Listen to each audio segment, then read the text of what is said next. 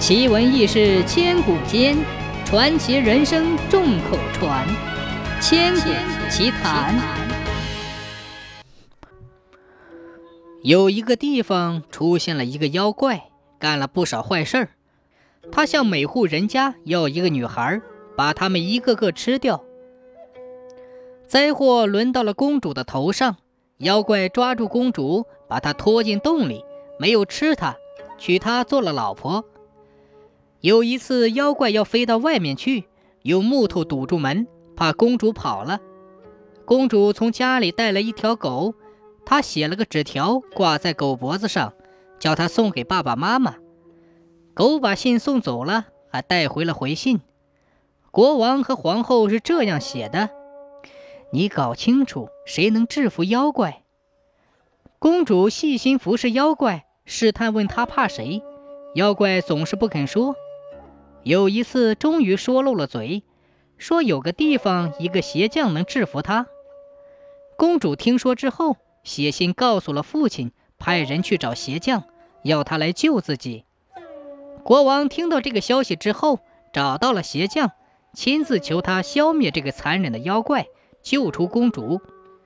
鞋匠手里拿着十二张皮子，正在揉搓。这时，他看见国王来了，吓得发抖。把皮子也弄破了。不管国王和王后如何劝说，鞋匠都不愿意去打妖怪。国王和王后想出了一个办法，招来五千个小孩，要他们哭着去求鞋匠，希望小孩的眼泪能够感动鞋匠。小孩流着眼泪求鞋匠去打妖怪，看见小孩的哭泣，鞋匠很难过。便答应了国王和王后的请求。他拿出几百条麻绳，涂上焦油，把自己的身子缠住，防备妖怪咬他。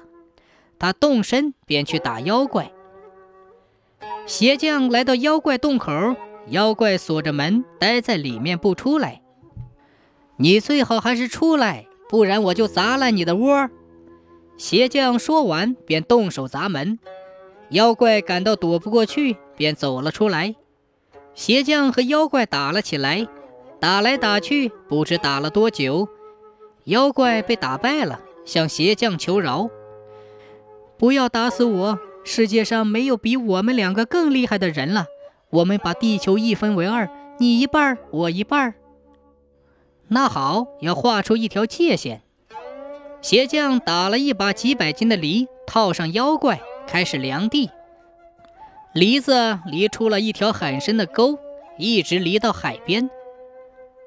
好了，妖怪说：“现在我们分好了，地是分好了，现在来分海，不然你要说有人占了你的海。”妖怪走到海中间，鞋匠把他淹死在海里。那条沟现在还看得见，沟边高出地面好几尺。人们在附近离地，从不动它。有人不知道他的来历，便把他叫做堤坝。鞋匠做了好事，不要报酬，最后还是去当他的鞋匠。